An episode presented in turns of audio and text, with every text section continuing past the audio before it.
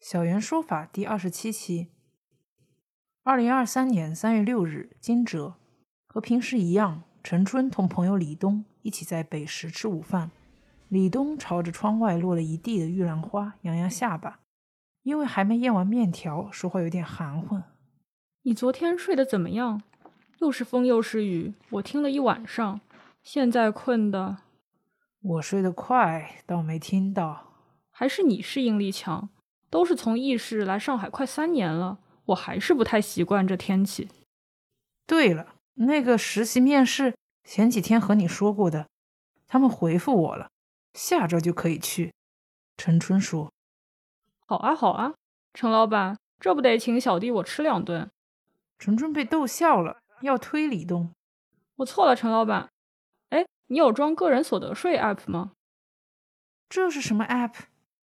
我能知道陈老板赚多少钱的 app？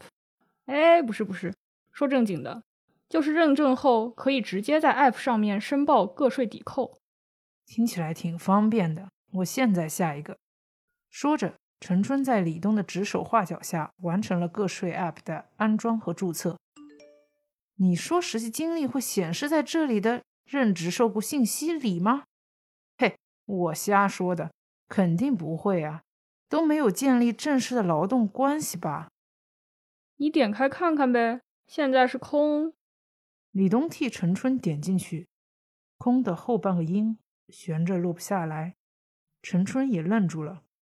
陈春，二零二零年至今一直是易市唐木环保科技有限公司的职工，任职受雇信息里白屏黑字，一清二楚。这。我什么时候入的职啊？三月九日是连日阴雨后难得的晴天。我们查过了，易氏唐木环保科技有限公司的法人是我和李东在易师大学读本科时候的一个专业课老师。要不是帮陈春下载，我哪会想起查个税 app 里的个人信息？那天我跟着他也查自己的任职信息。好家伙，我也是那个公司的职工。陈春和李东正向法学院的朋友真聪明讲述他们的遭遇。我大概了解了，你刚才说被入职的不止你们两个人，你们知道的受害者和那个公司法人之间存在什么共同的联系吗？真聪明问。都是我们本科同学。我和李东当天就在群里提醒大家查个人信息。结果有十几个同学发现一样的被盗用身份信息，变成他们的职工。我们这些人在校时都参加过那个老师的专业调研活动。现在大家在那个公司所谓的工资累计都超过二十万了，可我们每一个人对自己被他们录用、发放工资的事完全不知情。哥，你说怎么办？我们以后就业会不会受影响啊？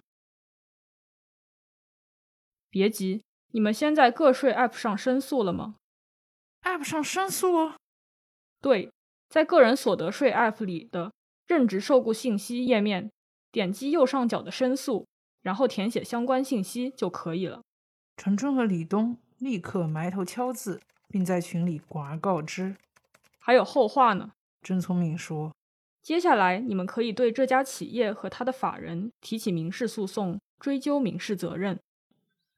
我国民法典第一千零一十四条规定，任何组织或者个人不得以干涉、盗用、假冒等方式侵害他人的姓名权或者名称权。易氏堂木环保公司冒用你们的姓名登记员工任职信息，显然侵犯了你们的姓名权，应当承担侵权责任。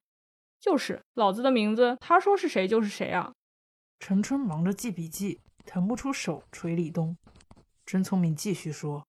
而且，企业盗用个人信息不仅违反民法和个人信息保护法的规定，严重的还可能面临刑事处罚。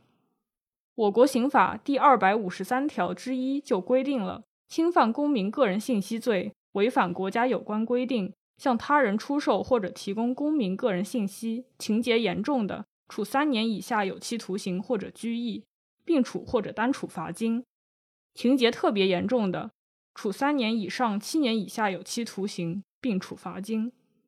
根据你们的描述，那个公司法人利用自己任教组织调研活动的机会，接触并获得学生个人信息，可以归属违反国家有关规定，将在履行职责或者提供服务过程中获得的公民个人信息出售或者提供给他人的情况，还应该依规从重处罚呢。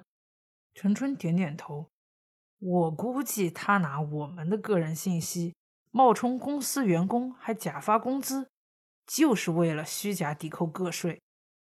对，所以你们可以向议事的税务部门举报他们公司虚假申报的偷税行为，通过税务机关对侵权人施加行政处罚。你看，我国税收征收管理法，纳税人、扣缴义务人编造虚假计税依据的。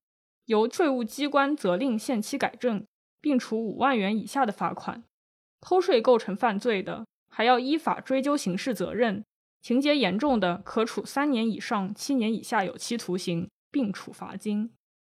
我弄清楚了，李东说：“我们也可以去派出所报案，要求公安机关展开调查，对吧？”是的。真聪明，拍拍陈春和李东两人的肩。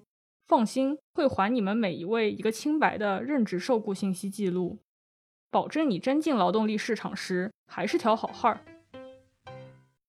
本节目由复旦大学学生法律援助中心出品，欢迎关注复旦法源微信公众号与喜马拉雅小袁说法专辑，收获更多法律小知识。如果您在生活中遇到任何法律问题，也可以通过复旦法源微信公众号下方点击联系我们，进行线上法律咨询。我们非常乐意为您提供力所能及的法律服务，以所学回报社会，让人人享有正义，便是复旦法源的目标。